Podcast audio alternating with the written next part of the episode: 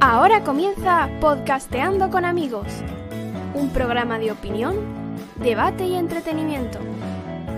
Buena compañía y buena conversación. Con ustedes, José Luis Arranz. Buenas tardes, eh, bienvenidos. Eh, gracias. ¿Por qué oigo dos veces? Eh, eh, buenas tardes, perdón, bienvenidos. Gracias por estar aquí. Episodio número 53 de Podcasteando con Amigos.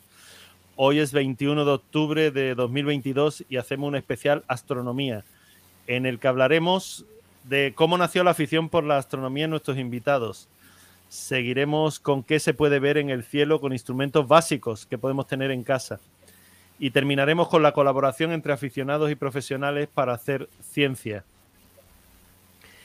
Eh, os quiero dar un enlace que ya, que ya hemos pasado a, a los comentarios de...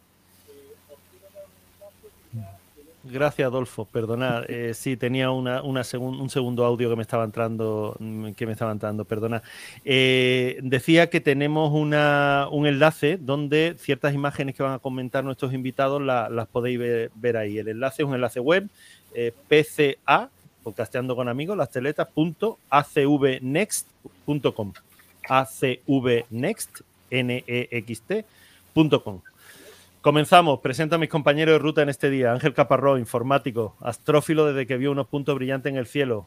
Hola Ángel, buenas tardes. Hoy estás en tu salsa más que nunca.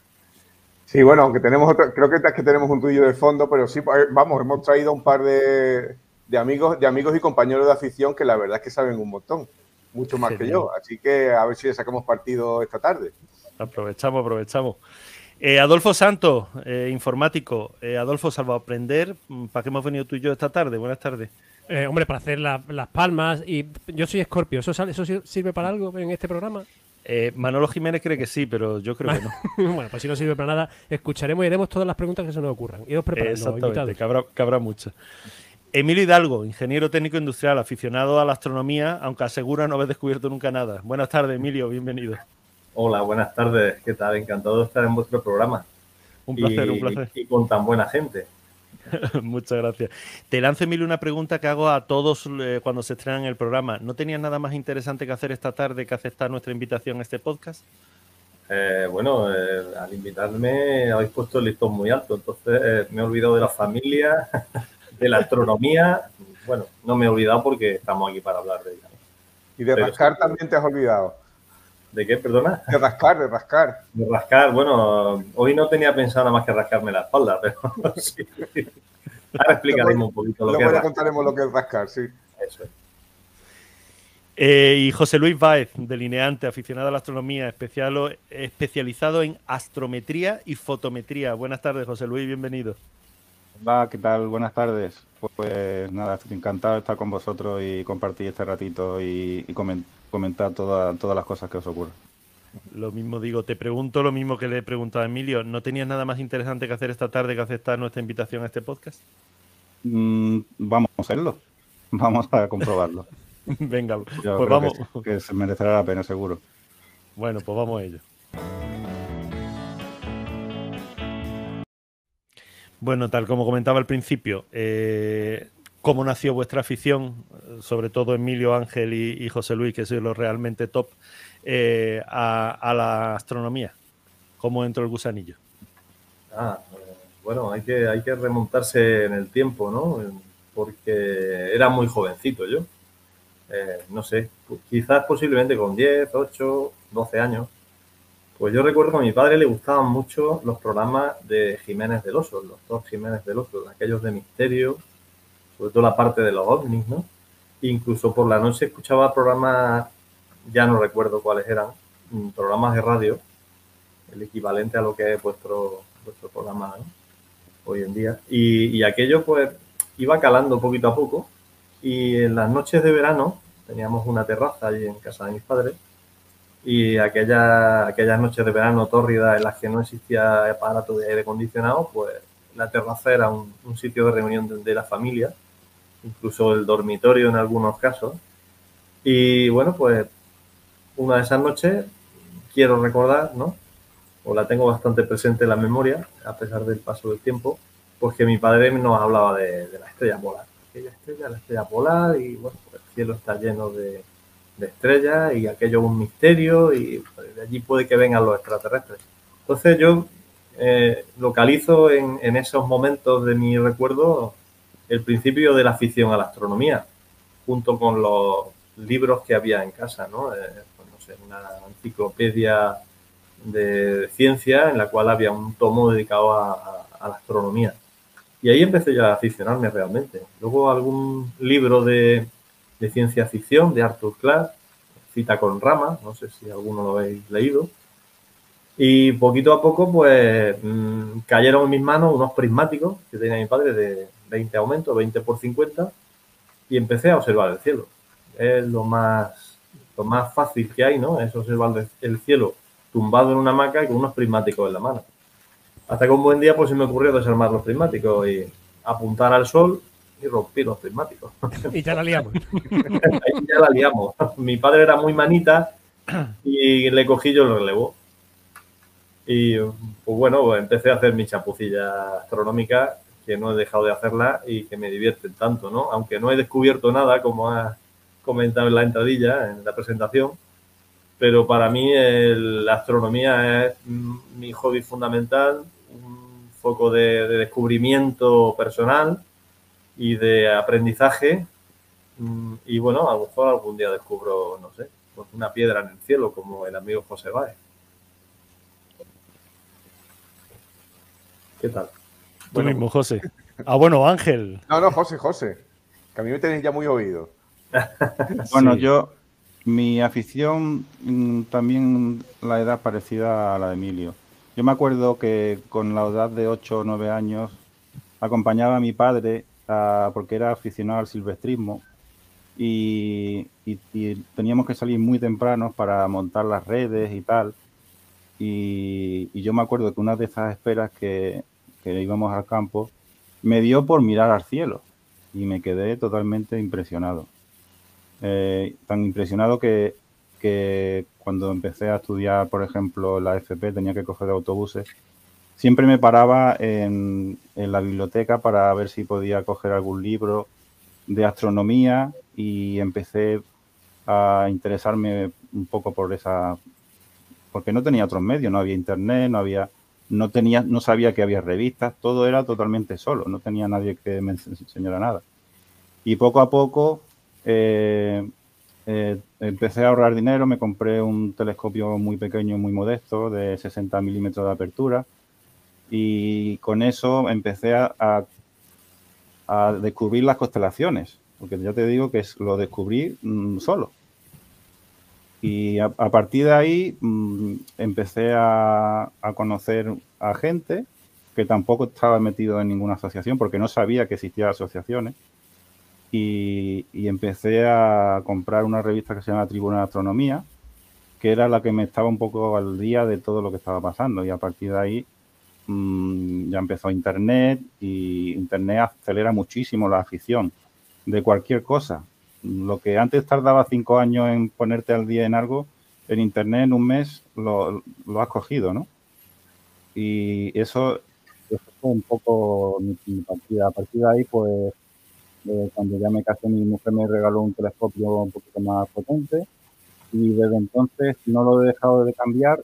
Cuando tenía posibilidad de cambiarlo por uno mejor, pues iba cambiando. Al final de, lo que tú quieras dedicar y también recursos económicos, porque no son tampoco económicos. Y, y, poquito a poco poniéndome al día de, de todo la potencia que podía alcanzar en ese momento. Otros no lo cambian, José Luis, otros lo acumulan, ¿eh? Sí, también. el amigo Ángel, no sé Emilio, pero normal, ¿eh? El acumular instrumental es muy normal. Hay gente que está constantemente vendiendo. Tenemos amigos que compran y venden casi prácticamente todas las semanas y otros que, aguantamos ahí lo que tenemos, ¿no? Y si vendemos Llega a ser una especie de, vicio. Hay gente que quiere probarlo todo y, quiere probar todo tipo de telescopio, todo tipo de cámara y siempre está cambiándolo todo. sí, en, este mucho lo usáis todo? ¿Tú, Emilio, también tienes unos cuantos como Ángel? yo tengo unos cuantos, pero yo creo, no me considero de los casos más extremos. Eh, ayer estuve hablando con un, compañero de afición bueno, no voy a decir el nombre, pero lo, conocéis vosotros dos, eh, José Luis y Ángel, y bueno, me comentaba que tenía un telescopio que le dieron porque no, lo, no le sacaban el, rendimiento al telescopio, todavía no sabía qué, qué, podía hacer con él y lo estaba utilizando de, de mesita. Y es uno de los muchos que tiene. Conozco casos de verdad que, que, rozan eh, pues no sé, el complejo de Diógenes, ¿no? Gente que va acumulando cosas y que, y que luego hacen un. Eh, hay un, varios grupitos de compraventa de material astronómico y empiezan a sacar un listado de, de material antiguo y aquello pues parece un rastrillo, pero vamos, no tiene nada que envidiarle al famoso rastrillo de Madrid, ¿no? en fin, eh, no me acuerdo el nombre, pero sí. Sí, el rastro de... El rastro de Madrid. bueno, yo voy a contar lo mío también, ahora si me dejáis. Que amo, que, que es breve, ¿no? Porque también, en lo mío también está nuestro compañero Adolfo, porque yo, mm, yo recuerdo que mi edición empezó, pues bueno, mi padre compró un telescopio bastante apañado, un, un telescopio japonés de 70, 70 centímetros, vamos, 75, casi 80, porque desde casa pues se veía muy bien la bahía y, y bueno, pues se veían los barcos, ¿no? Y bueno, a mí me, como era en aquel tiempo yo era un liendre, pues me gustaban todas las cosas de ciencia. Empecé a apuntarlo hacia el cielo y empecé a ver, pues, a, curiosamente, eh, a M42 la encontré por casualidad y yo pensaba que era M1, ¿no? Total, que como me defendía, le pedí a mi madre y a mi padre que esas navidades me compraran un par de libros de astronomía para irme orientando y ya empecé a buscar cosas, ¿no? Pero lo que se me resistía era encontrar los planetas, porque yo estaba deseando ver a Júpiter, a Saturno, la Luna sí la veía, ¿no? Y, por casualidad, Adolfo y yo en el cole teníamos un, nuestro profesor de dibujo, don, don, Eugenio, era vicepresidente de la, de la Sociedad Astronómica de Málaga, ¿no? Y entonces en una clase le, le, dijimos, eh, bueno, Willy, como le llamábamos, ¿no? Que yo tengo un telescopio y, y, no encuentro a Saturno. Entonces coincidía que era la gran oposición de 1982 y Eugenio dice, mira, eso lo tiene muy fácil. Tú coges, mira, te subes, mira este y tú vas a ver tres estrellas, una colorada, otra amarilla y otra más blanca. Pues tú la apuntas y tú ya vas a ver los, anillos de Saturno y vas a ver los satélites de Júpiter y vas a ver el polo de Marte y todo lo que tú quieras. Total, que yo, claro, como en mi, casa el horizonte este tenía que subirme a una azotea, pues subimos a la azotea y lo pusimos. Y no sé si esa vez vino Adolfo, vino otro, otro amigo, pero pusimos el telescopio y claro, cuando era, era por la tarde, ¿no? Y, los planetas empezaban a salir al atardecer y esa impresión de, ver esos puntitos y, engancharlos y ver, y ver el anillo de Saturno y, ver los, la de Júpiter es algo que, yo voy a tener toda mi vida, ¿no? y desde esos 13, 14 años que tenía, pues bueno, pues a, veces con periodos de más, de más observación y otras con menos, pues, pues siempre ha estado ahí. Siempre la astronomía es una constante de, la vida y una vez que ves, que ves las constelaciones, las reconoces en el, cielo, ya se te quedan para siempre. Y a cualquier sitio al que vas, miras al cielo y sabes que estás en el mismo sitio. Quiere decir, que, que, has viajado en la Tierra, pero que realmente dentro del espacio no te has movido ni, ni un milímetro prácticamente. Sí, bueno, es que los recuerdos, eso que comentaba Ángel, de, ese profesor de don Eugenio, eh, yo recuerdo aquella charla que tuvimos con él y mm, unos días más tarde me enseñó a, reconocer la nebulosa de Orión. Y yo ya no hay noche que no mire al cielo y veas Orión al, momento. Parece que te lo han dibujado, ¿no? Que lo tienes en un, en un plano y directamente miras para arriba y dices, anda, ahí está. ¿no? Ah, claro, no es la foto de Emilio, es otra cosa. claro, no es la foto de Emilio, efectivamente. Pero él, nos enseñó por aquel entonces ese pequeño gusanillo. Es cierto que Ángel le picó de una forma brutal. A mí me picó ligeramente, yo lo olvidé. Pero bueno, quería preguntaros a los tres. Eh, dentro de todo el ámbito astronómico, que me parece inmensísimo, inmensísimo porque yo creo que ya hay astrónomos que no han mirado mm, por un telescopio en su vida, pues son casi más físicos y matemáticos que astrónomos o astrofísicos. Eh, vuestra astronomía es una astronomía clásica, ¿no? Una astronomía coperniquiana. O sea, eh, os dedicáis a, la astronomía óptica. Vosotros miráis por un telescopio siempre. No usáis ningún tipo de, elemento electrónico, ¿no? Sí, sí, no. Sí, no. si me permitís, eh, intervengo yo. Eh, la astronomía copernicana es algo del pasado. O sea, hoy en día ya mm, ningún astrónomo, prácticamente eh, ni siquiera los aficionados hacen observación visual 100%. Siempre se, se, se coordina ¿no? la observación con, visual con fotográfica o incluso hay gente que, toma apuntes. Bueno, eso ya se hacía antiguamente. Pero eh, la observación visual hoy en día pertenece ya casi a, a la rareza dentro de la afición de la astronomía. ¿Por qué? porque la tecnología ha permitido que cualquier persona tenga al alcance una cámara digital. Y eso abarata muchísimo el hacer fotografía. Yo recuerdo cuando empecé con esto de la astronomía y no tenía instrumentos, pues soñaba con fabricármelos. Hasta que un día, bueno, pues teníamos un profesor, eh, estoy hablando de segundo de la FP, lo que sería el segundo de yo tendría como unos 16 años, pues hablando en una clase de estas distendidas, eh, comentó que iba a traerse un telescopio que tenía, que era de su hermano. En fin, estábamos dos o tres personas interesadas y llegó el día en que nos invitó a su casa, abrió la puerta de uno de los dormitorios y allí había un montón de cacharros desmontados en el suelo. Ahí tenéis el, telescopio, apañad vosotros, yo no tengo ni idea de cómo se monta esto ni cómo funciona.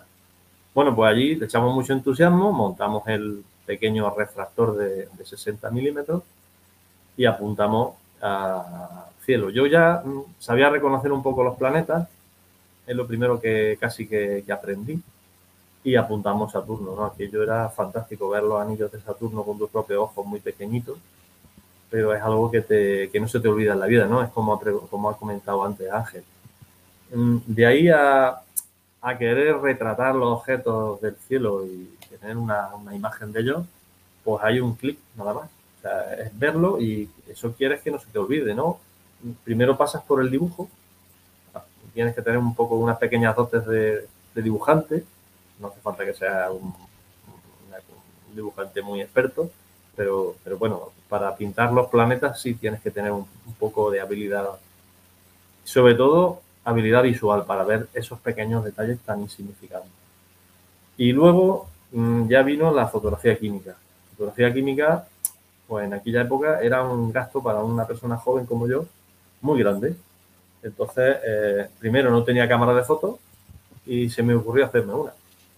Eh, con un catalejo que tenía de típico, típico catalejo pirata, ¿no? lo desmonté y aquello era el objetivo de la cámara y con marquetería, con madera de marquetería, pues me hice una estructura donde iba montado el, el objetivo, la plaquita fotográfica, que no era ni más ni menos que un trocito de carrete fotográfico que iba metiendo dentro, y luego, pues cuando tomaba la imagen, revelaba aquello, mi líquido, en mi historia. Bueno, aquello era un, un, gasto que no, una familia de cuatro hijos, eh, mediana española, pues no se podía permitir mucho más.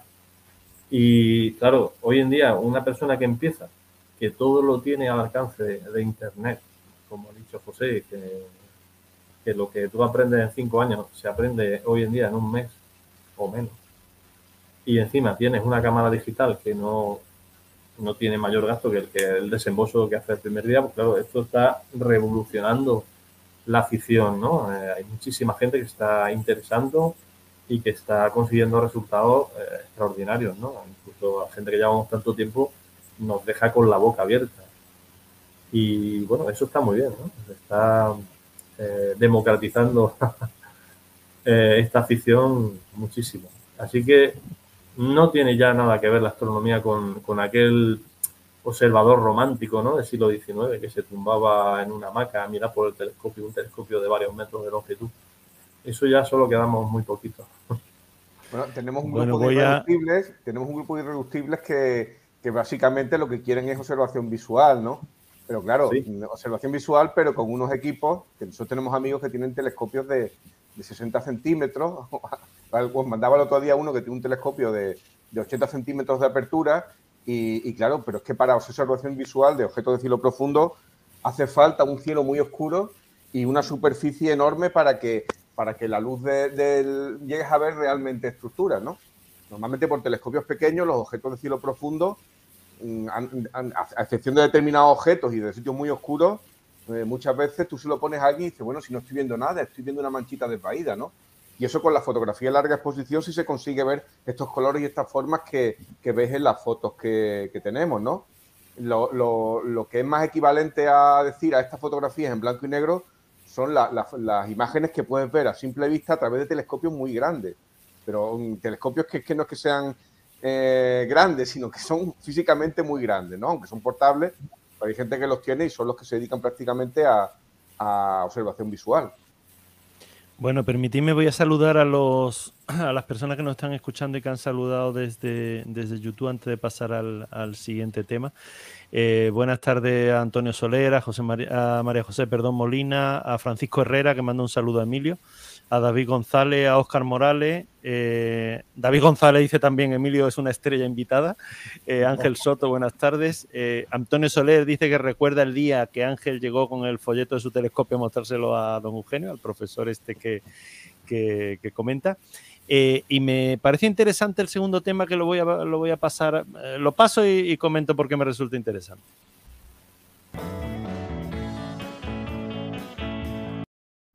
Decíamos que en la segunda parte íbamos a hablar de cómo se puede ver el cielo con instrumentos básicos que podemos tener en casa. Eh, y, digo, y digo que me parece el tema interesante porque cuando yo os escucho ahora a vosotros tres, pero normalmente a Ángel, me da envidia, porque además ponéis, ponéis carilla, ojillos de wow. y yo no lo he visto nunca, ¿no? Nunca he tenido esa, esa sensación. Eh, nunca he sabido distinguir nada en el cielo. Vivo en, una ciudad, ¿no? Toda la luz que tengo en la calle que tengo delante me, deja. Entonces me da envidia, lo reconozco. Eh, desde casa, ¿qué puedo hacer? Mm, que vosotros mismos habéis propuesto el tema de ¿Qué instrumentos, qué, puedo tener en casa sin gastarme una pasta en un telescopio que probablemente en dos meses esté en un trastero? Eh, ¿qué, puedo, ¿Qué puedo hacer? También depende de la casa. Desde el centro de Málaga vas a poder ver la luna, los planetas, alguna estrella brillante, alguna estrella doble y, la, mayor parte del tiempo el, brillo de la luz en la ciudad te va, te va a molestar. y desde el lado oeste lo mismo, ¿no? Desde donde yo vivo, Ángel lo mismo. Sí, sí, donde, donde, tú vives. Yo me acuerdo cuando era pequeño, desde el palo, yo podía ver, yo podía ver desde, eh, desde casa con mi refractor de 75. tú, estabas muy alto, ¿no? En la casa de tus padres de ahora. Sí, pero bueno, pero es que eh, había, había, otra, había otra luz, el cielo era distinto. Yo, yo podía ver ah. la galaxia M51 del remolino, la podía ver perfectamente con, con mi refractor de, 75 milímetros y ahora con, con un telescopio de, de 250 milímetros, 25 milímetros de diámetro eh, ya desde Benajarafe, que está más lejos, incluso lo veo con, dificultad. De hecho, pues yo, decía, hoy no va a nombrar Benajarafe, pero. no, no, el, telescopio de la Asociación Astronómica estaba cerca de mi casa, en el, en el palo. Eh, Adolfo ha ido allí, mucha gente hemos ido allí con un telescopio de, 300 milímetros, 30 centímetros, y hemos visto cosas muy interesantes. Eso ya eh, se ha perdido. O sea, de cerca de las ciudades es muy difícil ver objetos de cielo profundo. La luna, los planetas y todo eso sí, porque son objetos brillantes cómo, cómo, lo veo? Es decir, siendo ciudadano de ciudad. Turismo astronómico. Turismo astronómico irte, irte a lo mejor al Torcal o a un sitio así una noche con, gente que, planta allí los telescopios. O sea, desde casa, desde casa no la luna y pues, pues, la luna, los planetas, eh, algunos con cúmulos abiertos, pero con la iluminación de, Málaga es que te, molesta. Vamos, simplemente te lava el fondo, el fondo oscuro del, cielo. Es, complicado, pero no es imposible. ¿eh? Yo recuerdo a un señor, se llama José Costas, que es el que me enseñó por teléfono a hacerlo a, los espejos y las lentes de los telescopios, que lo observaba desde un piso, observaba todos los días el sol. Entonces, él ponía sus filtros adecuados, no era un telescopio muy potente, pero para observar el sol realmente no hace falta. Y él hacía todos los días un dibujito y un registro de las manchas solares y eso lo enviaba a, una asociación que a su vez lo canalizaba a un observatorio profesional que hay en Suiza que recoge estos datos. Entonces, realmente para, hacer astronomía no hace falta grandes equipos fotográficos y sacar esas fotos que, bueno, quizás podáis verlas de aquí a un rato, ¿no? Cuando las publiquéis. Y eso, digamos, que va viniendo con el tiempo. No hay que, no hay que ponerse en esta afición un reto demasiado grande porque es una, una afición que tiene muchas subcategorías. Y bueno, simplemente con disfrutar del cielo estrellado del verano, pues si nos desplazamos a, un sitio, vamos a una casa rural o a la misma playa, un sitio donde no nos den luces demasiado cerca, ya empezamos a ver las constelaciones fundamentales, las más brillantes. Como ha dicho Ángel, podemos disfrutar de observar la luna y los planetas, pero con unos simples prismáticos, ya con eso eh, tenemos una buena herramienta para, observar el cielo. Eh, Con esos 20 aumentos que tú comentabas. Sí, Yo comentaba lo, de José Luis porque Luis del centro de Málaga y, eso ya es complicado. Otra cosa es vivir en la periferia. ¿eh? Pero es que desde el centro de Málaga es imposible siquiera reconocer las constelaciones. Sí, hemos hablado mucho de, la, contaminación. Las la de la constelación de Orión, todas. Pero que José Luis, yo soy el que vive en el, yo no vivo en el sí, centro. Vamos tú, sí, tú eres el que vive en el centro. no, pero yo vivo aquí en para un lado. Bueno, pero tú, pero tú vives en, en pleno. En Málaga, Málaga, sí, sí, sí. Al lado del sí, paseo marítimo que está muy iluminado. Sí, pero yo, José Luis, yo que tú lo que haría es hacer una visita a Ángel. sí, sí, sí. que las maravillas. el otro José Luis, que, que, tiene el, el, observatorio más arriba y que, bueno, que él tiene un cielo que le ha permitido llegar a, hasta magnitud 21 o 22. ¿El otro José Luis tiene observatorio y todo? Bueno, un observatorio. Eh, tengo un cajón que lo que hago es pues ponerlo para que la lluvia pues no estropee el telescopio. El telescopio no lo puedo desmontar porque ya es muy aparatoso, tiene cierto tamaño. Y además que mm, hay que ponerlo en, estación. Eh, ponerlo en estación significa que tienes que ponerlo eh, paralelo al eje de la Tierra, pero con una perfección milimétrica para que cuando sigan los cuando sigan los, los, astros que yo, los asteroides o lo que fuera, pues para que no se mueva el, campo. El campo mm, se, tiende a mover porque, porque la Tierra está rotando y tienes que contrarrestar esa, esa rotación para poder seguir los, astros con una fotografía de larga exposición en este caso. A ver, que me veo, más de uno corriendo en dirección contraria para contrarrestar el movimiento de la Tierra. Exactamente. Eh, vamos a centrarnos. Eh, imaginaos, o sea, el, eh, no escucha mucha gente, no escucha gente de muchos ámbitos y, hay gente que se apasiona por la ciencia y gente que no se apasiona tanto.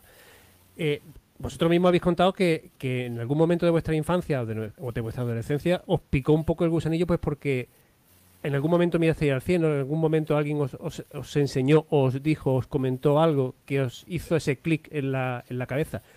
Mm, ¿Cómo lo diríais o sea, a un profano, alguien que, no ha mirado al cielo en su vida y no, jamás ha levantado la, cabeza del móvil? ¿Cómo le diríais, oye, llévate unos prismáticos, llévate un móvil, llévate un catalejo de pirata a tal sitio y sitúate y mira al cielo. Y mira al cielo en, en esta dirección o en esta otra y verás tal cosa. Porque yo entiendo y me imagino a cualquier profano que nos escuche que ahora coja eso, unos prismáticos, se vaya al cielo, apunte la primera estrella que mire, que, que, que, piñe ahí en, el cielo y no ve absolutamente nada, claro, porque en cuanto empieza a meter aumentos, la luz de la estrella ya como que desaparece, no ve un pimiento y dirá que vaya porque de astronomía es esta. lo primero es reconocer las constelaciones. Lo primero, a los niños lo que más les gusta es cuando ellos ven a Orión o cuando ven la silueta del escorpión sobre todo aquí desde Málaga, que se ve el escorpión sobre, sobre el Mediterráneo desde la playa, el, ver la curva que hace el escorpión es una cosa que le llama mucho la atención. O cuando ven a Sagitario, reconocer la forma de la, de la tetera o, la osa mayor que las tenemos todos en la, en la cabeza de, los libros que hemos visto, o Casiopea, de la serie aquella de un, el espacio. Primero es reconocer el cielo, de, conocer las constelaciones, lo, que ha visto la, humanidad todo el tiempo, ¿no? Y, y algunos le han puesto, le han puesto nombre. Y luego para también hay libros que también te, sirven de guía. Mira, también es muy interesante eh, utilizar, que ya todo el mundo tiene un móvil, utilizar eh, las herramientas que tenemos, eh, por ejemplo, el SkyMap, que es de Google, es una cosa muy sencilla y gracias a, los giróscopos y, las brújulas digitales que tienen los móviles, cuando tú apuntas a una estrella o, a un planeta o a una constelación, te lo dice y te la enseña. Y eso simplemente apuntando el móvil a, ese, a esa constelación. Te dice cuál es Casiopea, vas girando el móvil y vas viendo toda la bóveda celeste con sus nombres y, eso te enseña a, posicionarte en el cielo. Incluso te dice dónde están los planetas, cuáles son. Y aunque tú no lo puedas ver con un telescopio, pues por lo menos sabes que es Venus o que es Júpiter o Saturno y, ya te va empezando por ahí la curiosidad. ¿Quieres ahondar más? Pues puedes meterte tus prismáticos, un pequeño telescopio y, todo hemos empezado por ahí. Eh, o se queda esa afición así, no tiene uno más curiosidad o va cada vez más avanzada y, ya hasta lo que tú quieras. Algo, algo que también atrae mucho al profano es la observación de estrellas fugaces, ¿no? Las lluvias de estrellas fugaces que hay periódicas a lo largo del año, la, más famosa, y conocida toda es las lágrimas de San Lorenzo, las Perseidas, que si, bueno, eh, coincide siempre eh, con buen tiempo y, encima tenemos la suerte de, que no hay, la, luna no molesta mucho, pues suele aficionar y mucho a, la gente a, la astronomía. Luego otra lluvia de fugaces muy conocida son las leónidas, que son ahora en, noviembre, y también presentan gran, gran actividad, ¿no? Se ven muchas, muchas fugaces durante una serie de, días, un par de días o tres aproximadamente. Y, bueno, pues mm, curiosidades de este tipo, como por ejemplo un eclipse de luna, un eclipse parcial de sol, todo esto eh, atrae mucho a la gente y realmente no hace falta ni siquiera unos prismáticos para verlo, ¿no? En el caso de un eclipse de luna es algo evidente, se va viendo como la sombra de la Tierra va ocultando la luna y llama, llama, mucho, llama mucho la atención, es, muy, muy bonito. Y ya un eclipse total de sol es lo más espectacular que, bajo mi punto de vista, que se puede ver como fenómeno astronómico. Lo que pasa es que, claro, esto ocurre en una única, o sea, en, una misma localidad solamente cada 400 años. Entonces tenemos que desplazarnos. No puedes esperarte, José Luis, a ver el próximo eclipse en Málaga porque me temo que no llegaría. Falta mucho, ¿no? Ya, nuestros amigos tenemos, algunos que, son, que son persiguen eclipses, que van a, distintas partes del planeta cuando hay un eclipse porque, porque han visto uno y se han vuelto adictos, ¿no? Se van a Chile o se van a Estados Unidos o donde, o donde pille, ¿no? Ahorran y como sepa... Eso es lo que te iba a decir, eh, ahorran porque... Sí, sí, ahorran. Bueno, hay gente que es pudiente, pero hay gente que no es pudiente, pero, pero bueno, en vez de gastarse el dinero... La afición le puede. pues se lo gastan eso, ¿no? Pero tenemos buenas noticias para los que no les gusta viajar o los que no pueden hacerlo. En los próximos años, en esta década de los años 20, vamos a tener en España consecutivamente tres eclipses de sol. Uno total que se va a ver en, Galicia, a la puesta de sol, otro anular que se va a ver aproximadamente en mitad de España. Y un tercero y último que se va a ver en la bahía de Cádiz, eh, esa es la zona del estrecho, eso si no recuerdo mal es 2028 y los dos anteriores es 2024. También se va a ver en, Málaga, en, de Fuengirola, en Benajarafe también estamos en la línea de en la línea de sombra. Joder, no vaya a estar. si hace falta se cambia, se cambia para que llegue a Benajarafe. O sea, tú vas a contar que estamos en la línea. Pero apúntatelo que te va a gustar, ¿eh? Va, va, va. Yo tuve, la eh, suerte, tuve la suerte de ver el eclipse total del año 99. Tuve que desplazarme a Francia aproveché para hacer unas vacaciones allí, fuimos mi mujer, mi hija y yo, era muy pequeñita mi hija, y bueno, me, llevé el equipo fotográfico y tengo por ahí algunas fotos que las guardo con mucho recuerdo. Y bueno, entre nubes, esto fue un 11 de agosto, entre nubes, la noche anterior no paraba de llover. Yo con todos mis cálculos, mi secuencia fotográfica, porque las cámaras de aquella época eran todavía de carrete, no te podías equivocar. Tenía 36 oportunidades. de verdad, sí, sí. que eran las 36 fotos del carrete. Y de los dos minutos, dos segundos que duró el eclipse, solo pude disfrutar de la mitad del tiempo. Aún así, lo vi entero. Bueno. Eh, así que es algo de verdad que merece la pena, es algo mágico, es algo que nos brinda la naturaleza, una carambola cósmica en la cual la luna, que es 400 veces más pequeña que el Sol, se pone delante de él y lo tapa perfectamente. Está 400 veces más cerca de la Tierra que el Sol y estas dos coincidencias hacen que podamos disfrutar de ello. No va a, padecer, no va a suceder siempre, porque la Luna tiende a alejarse de la Tierra, precisamente como un centímetro y medio, y de aquí a algunos miles de años la humanidad que haya no va a poder disfrutar de estos eclipses totales tan maravillosos. Así que hay que, hay que aprovechar estos años que nos vienen por delante y, preparar las cámaras, los pequeños telescopios, los climáticos, haciendo todo lo que esté con nuestro alcance para, para poder disfrutarlo y, poder registrarlo. Hay un par de preguntas en el chat de YouTube que os la, os la transmito. Eh, María José Molina dice una consulta. Eh, cuando me levanto sobre las 6 de la mañana, eh, veo al lado de la luna una especie de estrella o cuerpo con mucha luz. ¿Podría ser Venus?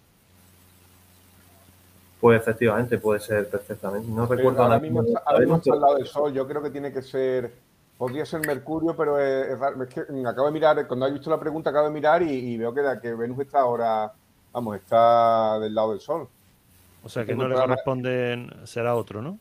La sí estaría visible, o a lo mejor que haya pasado Júpiter cerca de cerca de, la Luna, de la Luna decreciente, menguante. Podría ser, pero vamos, la, Júpiter empieza a verse ahora, vamos, se ve por, por la tarde cuando se pone el sol por el horizonte este. Bueno, y luego, Didi, eh, no sé si Emilio José.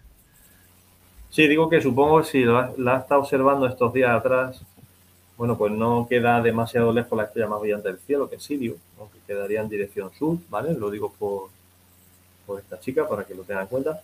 Y es cierto que Mercurio queda muy cerquita del horizonte y no creo que lo haya podido ver porque es muy complicado. De hecho, hay astrónomos célebres como el mismo Nicolás Copérnico, que según cuenta la leyenda, ¿no? nunca llegó a, observar Mercurio. Eh, comenta Ángel Soto, ya es una pregunta más legal que otra cosa. Dice, comentasteis en el grupo que tenéis, el grupo se refiere a Ágora, es el grupo de los seguidores, ya hago la promo, de Podcasteando con Amigos, lo tenéis en WhatsApp, lo buscáis como Podcasteando con Amigos y, podéis, estáis invitados todos. Eh, dice, comentaste en el grupo que tenéis problemas para desplegar los telescopios en la calle. ¿Se necesitan permisos? No es que tuviéramos problemas, es que como no nos fiamos del Ayuntamiento de Vélez, pues en principio nadie te va a poner problemas. Hombre, si ocupas la vía pública, en principio te pueden decir algo. Pero, pero bueno, en principio nosotros solamente nos han, identificado una vez, hace muchos años, el, famoso el famoso caso que conté de un, amigo mío y yo que, pusimos un telescopio. Que luego volvió otra vez, volvieron otra vez los que habían identificado. Sí, sí, que cuando les habían dicho que pensaban que estaban fumando porros, no prefirió no decirnos nada, pero cuando le dijeron que estábamos allí haciendo cosas raras, sí se pasó la policía. En principio no, aunque bueno, si haces una actividad en la calle, ocupas la vía tú pública un telescopio, deberías poder pedirlo. En un campo no creo que nadie te diga nada, ¿no? O sea, fumar porro es casi más legal que lo vuestro. No, bueno, fumar porro yo creo que no es ilegal, ¿no? No, no, digo para efecto de aquella revisión que os hicieron. O... Es posible que sí, que sea, que sea más, legal. Aquella afiliación. aunque coloca más los segundos, ¿eh? De hecho, hay, bueno, hay una cosa curiosa, que es que dicen que fumar, que fumar hashish aparte de aumentar las pupilas, aumenta la, aumenta la sensibilidad visual. Hay, hay marineros, digamos que había marineros en Marruecos, pescadores que, fumaban hashish para, para poder pescar de noche, ¿no? Como, como punto anecdótico. Mira, eso no lo he probado yo nunca, ¿eh? pero sí había, oído que hay aficionados que toman vitamina A, ¿vale? En pastillas para potenciar la sensibilidad visual, incluso respiran oxígeno en botella, ¿vale? Con su mascarilla, también para lo mismo. Y llegar a observar objetos más débiles a través del telescopio. Pero bueno, no hemos dicho qué objetos se pueden ver en cielo profundo. más o menos para comentar qué cosas, aparte de, la, de los planetas, los anillos de Saturno, los cráteres de, la Luna. ¿De forma casera? De, forma casera si te vas a un sitio oscuro? No. ¿Cómo de forma ¿En el cielo profundo? Cielo profundo, normalmente, bueno, hay, hay dos objetos de, que se pueden ver a simple vista de cielo profundo, pero vamos, vas a ver poca cosa, ¿no? Que son la galaxia de Andrómeda y creo que la galaxia del girasol, M101, son visibles en condiciones, bueno, eh, eh, la galaxia de Andrómeda es visible en condiciones normales, ¿no? Como una, pequeña estrella nebulosa en la constelación de Andrómeda. Y luego M, M101 me parece que también es posible verse en cielos muy oscuros. Y M33, algunas oscuras muy oscuras también dicen que se ve. Eso, me, refería a M33, ¿no? Eh, el resto, quitando los, cúmulos globulares y los cúmulos abiertos, que son agrupaciones de estrellas de nuestra galaxia, que son, mm, digamos, mm, conjuntos de estrellas que están muy cercanas entre sí, pues con telescopios pequeños o con telescopios grandes, pues sí, sí se, digamos que son, son visibles como, como grupos de estrellas y los cúmulos globulares a través de un telescopio de cierto tamaño son impresionantes porque, porque ves miles de estrellas concentradas en muy poco, en muy poco, en un campo muy pequeño, ¿no? Pero ya cuando llegamos al tema de nebulosas o llegamos al tema de, de galaxias, ya hacen falta telescopios grandes para poder ver un poco estructura, ¿no? Yo, bueno, recuerdo la nebulosa comentado, la galaxia comentado antes de 51, verla desde el Pinar de Araceli con un telescopio de, de 45 centímetros y de 18, de 18 pulgadas de, de, nuestro compañero Javier Laina, que, casualmente en ese momento tenía eh, una explosión de una supernova y ver la estructura espiral de la galaxia perfectamente, como en una fotografía en blanco y negro, y la estrellita que brillaba en, un brazo de, la galaxia, ¿no? Y una estrella que, bueno, que lo he comentado otras veces, que en ese momento emitía tanta luz como el resto de los 300.000 millones de estrellas que tenía la, galaxia en aquel momento, ¿no? Este tipo de, estrellas de supernovas, pues si te pilla una cerca, pues posiblemente barre con toda la vida que hay en, los, planetas habitables que hay, que hay cercanos, ¿no? Por la el tipo de radiación que, emiten y dicen que, posiblemente este tipo de eventos de supernova son las que van, digamos, desinfectando a la galaxia de, todo tipo de, vida. inteligente y de vida no inteligente, ¿no? Sí, eh, comentan que algunas de las extinciones en masa de, a lo largo de los millones de, miles de millones de años de, evolución en la Tierra han sido provocadas por algún fenómeno de esto. No solo los de asteroides viven las extinciones en masa, ¿no? Como el caso de los dinosaurios. Bueno, vamos a pasar al último eh, tema. No sin antes, porque me ha surgido la curiosidad en un momento, José Luis ha dicho bóveda celeste. ¿Podéis confirmar que la Tierra no es plana? es que siempre no, está el debate. Ni, desmiento. La, ah, la bóveda celeste es una impresión visual. Nosotros estamos dentro de un tío vivo que es la Tierra. La Tierra va girando. Y claro, como va girando, pues parece que, son las estrellas las que van girando, eh, digamos, alrededor de nosotros, ¿no? Como si estuviéramos dentro de una pelota y esa pelota la estuviéramos viendo desde, dentro. Esta es la impresión que tenían los, antiguos y por eso hablan del cielo eh, no como un espacio donde hay estrellas, sino hablan del cielo como, como una esfera. Una bóveda. Donde hay unos puntos y, por fuera hay una luz y vemos como boquetes a través de ella, ¿no? Pero claro, a efectos de, coordenadas y de, y de posicionamiento y de coordenadas em, digamos, astronómicas, todavía se emplea el sistema de, el sistema de, coordenadas que es similar a la latitud y la longitud en la Tierra. ¿no? Esas, mismas, esas mismas coordenadas son la proyección de la latitud y la longitud en la Tierra en, el cielo. Entonces, bueno, para nosotros sí, da la impresión de que estás dentro de una móveda, que estás metido dentro de una, de una pelota gigante, cuando ves las estrellas moverse en círculos a lo largo de la noche. Y lo de la Tierra ni lo confirmamos ni lo desmentimos, ¿no? Eh, no sé. Yo creo que mejor a los terraplanistas es mejor no hacerle mucho caso, ¿no? No, no. No, es que habéis dejado la noticia, la habéis dejado, ¿eh? Los astrónomos de podcasteando con amigos no pueden garantizar que la Tierra no sea plana. Bueno, yo... que preguntaban en el, en el podcast por un, eclipse y les he remitido a la foto número 5, donde hay un eclipse artificial hecho con, un, con uno de los aparatos de, de Mili, un coronógrafo, un, un tipo de telescopio refractor que, bueno, era construido que permite ver las protuberancias solares y un poco de la, de la corona solar, digamos, sin necesidad de tener que ir hasta un eclipse, ¿no? Hombre, no es lo mismo, pero la, imagen está chulísima. Yo os, recomiendo que le, echéis un vistazo luego a, las fotografías que hemos subido. Sí, es verdad que están dentro de la ignorancia, ¿no? Sobre el cielo, pero están muy bonitas. O sea, que se ve que, bueno, que se ve que sí, que, sabéis de, esto. Eh, voy, vamos con el tercero.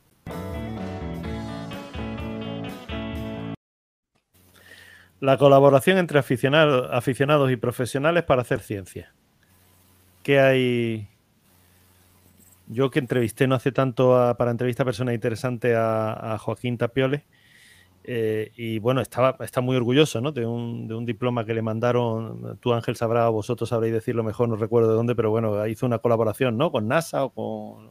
sí, fue para la ocultación de, un asteroide. Muchas veces, pues, cuando, cuando hay algún tipo de las ocultaciones, permiten conocer, pues bueno, cuál es el perfil de determinados asteroides, ¿no? Y bueno, pues eh, más o menos haciendo mediciones en determinados puntos de la Tierra simultáneamente se, se, consigue pues reconstruir un poco la, digamos, lo que sería la superficie o el perfil de ese asteroide. Entonces, o si es un asteroide doble, en este caso, pues bueno, pues Joaquín pues colaboró, ¿no? Pero bueno, Joaquín tiene tiene un observatorio digamos, para observación, mm, que digamos a lo mejor no es tan dedicado como el que tiene José Luis, ¿no? Porque José Luis sí, sí hace, digamos, digamos, observaciones sistemáticas de, bueno, que él nos lo cuente, ¿no? Cuenta. Bueno, yo, yo me dedico a, sobre todo, a reportar eh, medidas fotométricas y astrométricas. La, fotometría es la medición del, del brillo y la astrometría es la posición de los astros, en, en, este caso asteroides y cometas, en el cielo. O sea, que no es un palabra tan complicado. Pero eso, ese tipo de, de mediciones eh, mm, aportan, yo en este caso, al código, al Mino Planet Center, que está asociado a la Unión eh, Internacional de Astrónomos, eh, para poder reportar las medidas de asteroides conocidos y desconocidos.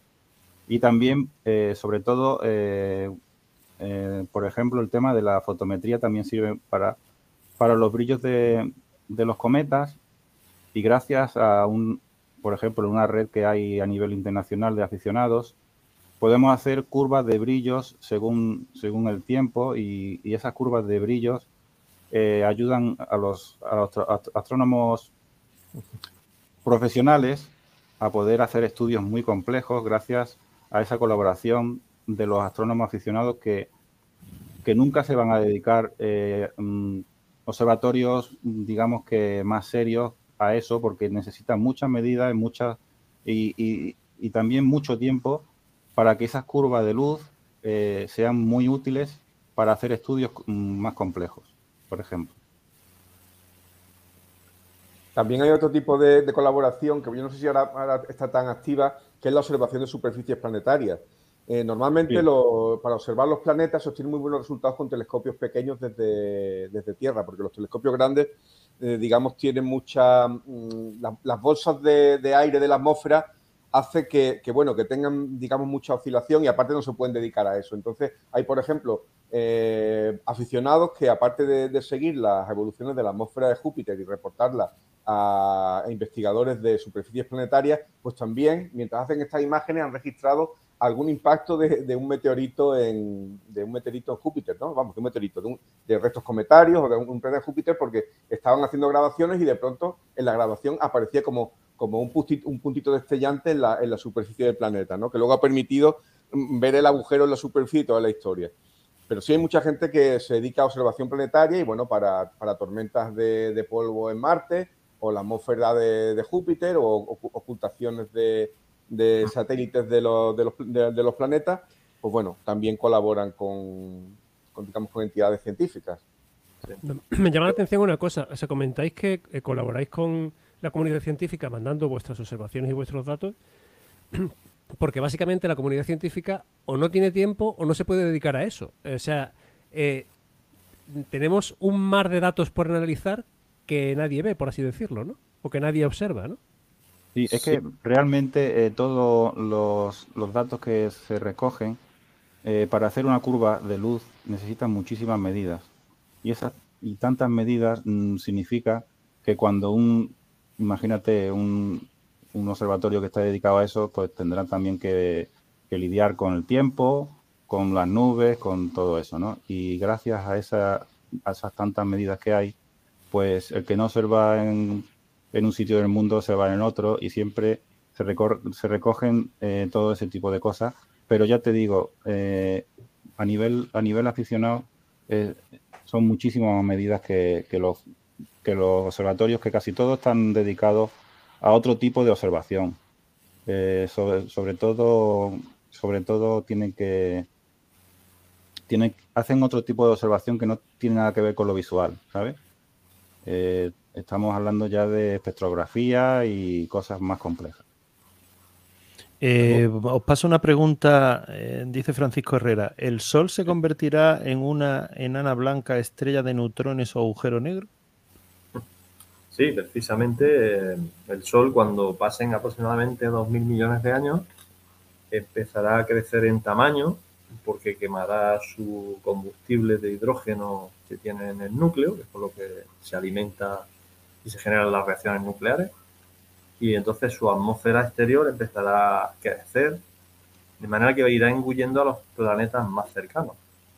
Eh, según algunas teorías, mm, desaparecerán por el, serán engullidos el planeta Mercurio, el planeta Venus, el planeta Tierra y posiblemente el planeta Marte.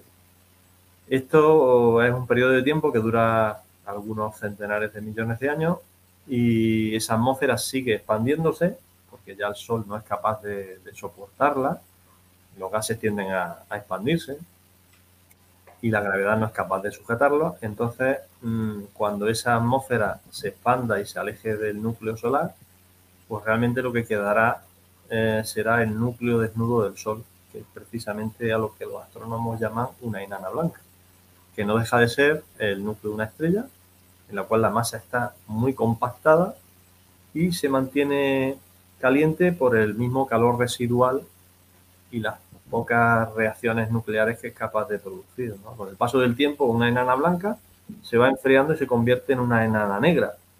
Pero el universo es curioso, no es tan antiguo como para que una enana blanca se haya enfriado tanto como para convertirse en una enana negra.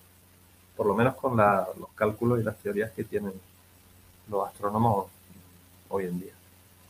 Sí, eso que dicen de que algunas de las estrellas que vemos por la noche ya se habrán apagado, no, como muchos habrán reventado, pero apagarse, que sepamos, no, no se ha apagado ninguna. No ha, dado, no ha dado tiempo en el universo para que una estrella se apague. Sí ha dado tiempo para que, para que estalle en forma de, supernova, de nova, o se forme un agujero negro, pero no a que esa, esa, esa estrella haya dejado de, de generar energía en, en, alguna, en alguna longitud de onda, ¿no? Sí, como veis, esto es muy apasionante. ¿Quién se anima a apuntarse a la astronomía? Es verdad que, lo veo apasionante, pero eh, también como que hay que saber muchas cosas, ¿no? Que no se queda todo en ocho planetas no hay que saber tanto. Yo, cualquiera que se pase, que se pase con nosotros tres y nuestros amigos una noche en un sitio oscuro, aparte, aparte del cachondeo y el cachondeo y los chistes que hagamos y a lo mejor lo, que nos tomemos, ¿no? Pero la verdad es que pasamos unas noches, las pocas noches que pasamos de año en año, son unas noches que, levantan la afición en la gente porque, bueno, eh, vemos galaxias, vemos, vemos nebulosas, vemos planetas, vemos el cielo cómo cambia a lo largo de toda la noche, ¿no? Vemos cómo, la, como unas, unas constelaciones se levantan y otras se ponen, la Vía Láctea, y, y la verdad que yo creo que esa experiencia de con gente que sabe en un cielo oscuro es la que hace la que hace ficción y que la, hace que la gente repita, aunque no sepan, pero siempre te queda ese pozo de querer, de querer saber, ¿no? Venga, confiesa que el que no aprenda esa noche los desayunáis al amanecer. Nosotros tenemos un amigo que es de Montilla que siempre nos trae un poco de, de, combustible por si hace frío esa noche. Aunque dicen que no es bueno para dar calor, pero vamos, que, que pasamos unas buenas noches. Hay un detalle, la astronomía tiene su punto antropológico, ¿no? El, el hombre prehistórico no tenía televisión, internet ni nada por el estilo. Lo único que tenía por la noche era la hoguera y el cielo estrellado. Y bueno, las anécdotas e historias que contaban del quehacer cotidiano durante el día, ¿no? Entonces, pues ellos cuando ya la hoguera empezaba a apagarse, veían las estrellas, el cielo estrellado y empezaban a imaginar todos esos animales que habían cazado durante el día y que tantos problemas o esperanzas le habían generado, ¿no? Entonces su imaginación se despertaba. Eh, entonces me refiero que la gente que viene a observar por la noche con nosotros o por su cuenta que se va al campo simplemente con una hamaca y va del cielo, pues lo que hace es enlazar una conexión con ese hombre primitivo. O sea, en realidad en nuestros genes llevamos algo que nos dice que eso es bonito, ¿no? Que, que nos atrae y que, y que tenemos que, ponernos en contacto con ellos, ¿no? Por eso, siempre que, como comenta Ángel, eh, todo el que viene con, con, nosotros a observar se lo pasa bien, por muchos motivos, y este uno es muy importante. ¿Y hay afición en la chavalería, en la juventud? Digo, porque es lo que tú has dicho, Emilio. Antes, antiguamente, tal, nosotros venimos de una época sin internet, aunque no, aunque quede un poco viejuno, pero ahora los chavales actuales, los jóvenes actuales, no levantan la cabeza de, de las seis Tienen internet, no tienen el cielo.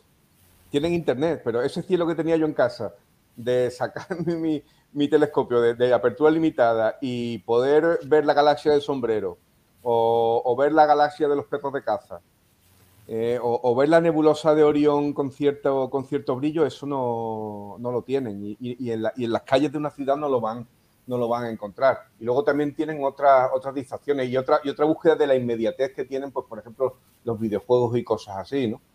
Pero bueno, es, como, como todo. Hay, hay jóvenes que también, que también como nosotros, yo creo que si yo naciera en esta época me daría más fuerte todavía que cuando cuando era pequeño, ¿no? Hay más información, ¿no?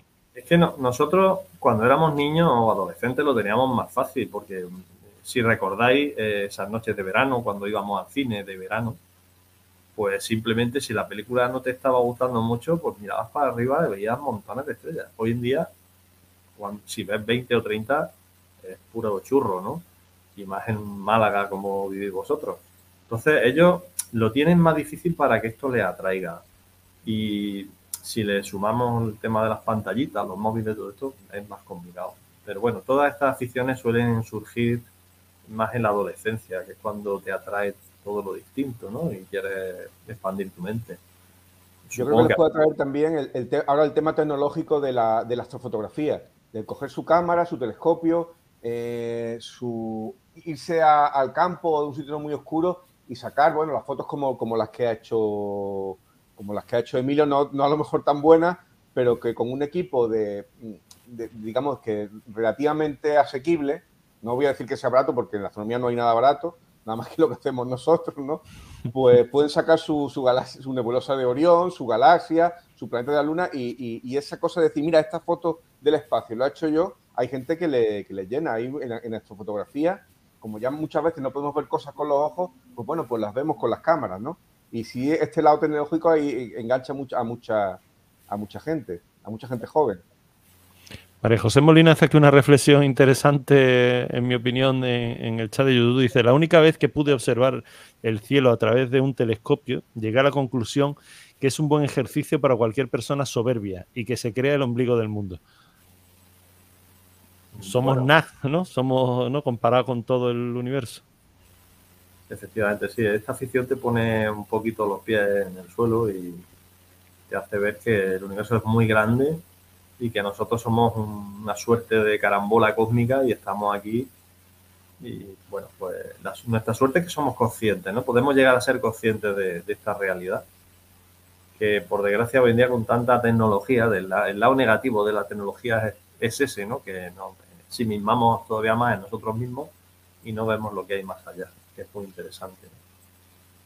Sí, lo, hemos comentado en otros podcasteando. Eh, la tecnología es que ese es el gran problema. Es, dice, si la utilizas no como, como un recurso, en, vuestro caso para la astronomía, genial. Pero, pero si es solo no eh, pendiente de las cuatro redes que te emboban y, y demás, dice, de verdad que, a ver, eh, pregunta Ángel Soto, dice, ¿qué es lo más raro, curioso que habéis visto en vuestras observaciones? Extraterrestres no, ¿no? No, pues mira, yo hace un par de veranos tuve una experiencia. Eh, estábamos en un sitio cercano de aquí a la Carolina, en, en Peñaperro, y bueno, está a 900 metros de altura, un sitio más o menos bien libre, un poquito libre de contaminación lumínica, que es donde solemos ir a observar. Íbamos un grupo de gente, ya estábamos terminando de recoger el equipo, el telescopio, estaba pues, la gente allí comentando, hablando, que ya nos íbamos a ir y de pronto alguien dice, hostia, pues se ve la luna por allí y ya señalan dirección norte. Y yo, que estaba metiendo las cosas en el coche, pues me quedé así un poco extrañado. Digo, si la luna hace ya como tres horas que se puso y se puso por el oeste que ya me entró la curiosidad, levanté la cabeza y vi una nube, una especie de nube brillante, como de como una luz fluorescente, ¿no? Em, al principio un poquito informe, pero más o menos con una apariencia redondeada, con zonas más oscuras, más brillantes dentro de esa nube. Y, de, y delante llevaba como una especie de arco luminoso. Esta nube se estuvo desplazando durante unos minutos, 5 o 6 minutos, algo más, por el, del horizonte norte hacia dirección este y bueno, ya se fue poquito a poco apagando. Eh, hubo más gente que la vio, eh, hubo gente que la vio en Córdoba, en Huelva, o sea que venía en dirección eh, oeste hacia, hacia el este, ¿no? como he comentado. Y va recorriendo el, cielo, pero el cielo de, de toda España. se publicaron fotos en las redes sociales. Uno de mis compañeros de observación hizo alguna foto ahí como pudo y no supimos nunca lo que era. Posiblemente fuera un, cohete de estos de, la empresa americana eh, Elon Musk, que reentraba en la atmósfera, pero como no había reseña en internet sobre el tema, pues siempre me ha quedado la duda. Claro, sí, sí, sí, no se esperaba allí. No sé los demás, Ángel yo, eh, posiblemente, bueno, aparte de lo que he comentado de la, de la supernova visual de, M51, yo recuerdo eh, dos cometas, el, Hale, el Hale-Bopp, que es que eso se veía, aunque no quisieras verlo, lo veías porque llenaba todo el cielo de lado a lado. Eso lo tendréis mucho en, muchos en mente, ¿no? De los cometas, de los cometas visuales de hace pocos años que, bueno, hace pocos años, hace ya bastantes años, que te dejaban impresionado y que, y que es que lo veías aunque no quisieras, ¿no? Y luego no hace mucho, hace unos 10 o 15 años, el cometa Holmes, que tuvo una, que tuvo una reexplosión. Y entonces salí, salí una, una tarde, vamos, una noche a, mi terraza aquí en Benajarafe y miro para arriba y digo, hostia, y se veía una especie de cápsula en el cielo a simple vista, ¿no? Con un núcleo brillante y era el, cometa Holmes que había, que había otra vez entrado en, una especie de, explosión de reentrada, ¿no? Y fue muy sorprendente porque no sabía que lo iba a ver y miré para el cielo y digo, ¿esto qué es? Y luego tuvo bastante repercusión, ¿no? Pero son cosas que ves a simple vista, muchas veces más que las que ves a través de, telescopio. Y, y, hay otra cosa, el, choque, el choque del cometa Schumacher-Levy contra, contra Júpiter, que llegué a ver algunos puntitos. Eso fue hacia el año, me parece que 1997, una cosa así, en la que se predijo que un, 95. Tengo por ahí fotos, se me ha olvidado compartirlas, pero tengo fotografías químicas de carrete de Júpiter con esos impactos impresionantes que cayeron durante un par de días, si no recuerdo mal. Era un cometa que se aproximó, en una de las aproximaciones a Júpiter se desmembró, se hizo unos 20 trozos o pedazos, y esos pedazos con el paso del tiempo se alinearon y en una siguiente aproximación a Júpiter fueron cayendo todos uno detrás de otro e impactando con el planeta, ¿no? Fue algo realmente muy espectacular. ¿Y tú, y tú, José Luis, lo más raro curioso y acabamos contigo, que, que no hemos pues chupado la hora? Sí, pues yo la verdad es que la primera vez que vi eh, M57, que es una nebulosa globular, un, resto de una, supernova, y, como ya le vuelvo a decir, mm, nadie me enseñó nada. Y todo eso fue a partir de libros, de folletos, libros que yo apunté donde me decían que era la, la constelación de Lira, y, pude ver, creyendo que era una, estrella, porque mi telescopio era muy humilde, empecé a ver que no era una estrella, que era un poquito más, que era un poco más voluminosa y, a partir de ahí ya me quedé embobado viéndolo, esa es la primera vez que lo vi. Y después el, cometa Halley en el 1986, yo tenía ahí 10 años, también me quedé impactado mm, cómo se veía a simple vista el cometa en el cielo, que también Mm, fue uno de mis principios para empezar a, intentar, a querer conocer un poco más de, todo este, este apasionante mundo de la astronomía. Pues, pues nada, ahí, aquí nos quedamos, no hemos pasado, no hemos pasado nuestro tiempo de la hora. Yo tengo la sensación de haber estado en, un almuerzo en el que me he quedado con los entremeses nada más. O sea, tendremos que hacer alguno más porque, ya digo, tengo esa sensación de decir, oye, ¿y el primer plato cuándo viene? Eh, nos vamos. Eh, Ángel, gracias. Chao. Pues gracias a ti, como siempre. Gracias. Eh, Adolfo, hasta el siguiente. No, no me puedo despedir, cortar rollos, porque me han dejado como un poco nubilado aquí. y, oye, sí, sí totalmente embobado. He, flipado escuchando. Y, si quiero recordarle al resto que, nos escucha o al que nos vaya a escuchar en diferido que hay un enlace eh, colgado con unas cuantas fotografías, tanto de elementos celestes como elementos terrestres, con lo que estos locos observan el cielo, que son la más de interesantes. Por favor, no, no paréis de pasar por el enlace y echarle un vistazo. Lo tenéis en la, descripción. Alguna vez tienes que unir con nosotros cuando vayamos por ahí a la Sierra del Seguro, a algún sitio de esto, que tú, tú eres un astrónomo renegado de joven y tienes que recuperarlo con la edad. Tenemos que recuperarte como sea. No tengo tiempo para tanta afición. Yo también iré, que ya conozco a alguien más que Ángel, o sea que ya voy, ya conozco a medio grupillo. Emilio, eh, gracias, un placer, hasta otro día. No te oímos, Emilio. Ahí ha pasado algo. Bueno, nos damos por. Pues sí, ahora, sí. Te había oído. Pues nada, un placer estar con vosotros y, encantado de, haber charlado del tema que más me gusta. Gracias, lo mismo digo. José Luis, eh, lo mismo tocayo, es un placer. Hasta pronto. Pues un placer también compartir esta hora con vosotros. Espero que, mm, que alguien le haya dado ese gusanillo por la astronomía y, cuando se acerque un poquito más verá que mm, cómo enriquece la vida de, las personas cuando conocen y, admiran todo esto que, estamos comentando. Y que, que, se acuerden que fue nuestro podcast. Eh, adiós. adiós. adiós, volvemos pronto. Gracias a todos por oírnos. Saludos. Hasta aquí el programa de hoy. Gracias por compartir este tiempo con nosotros. Hasta pronto.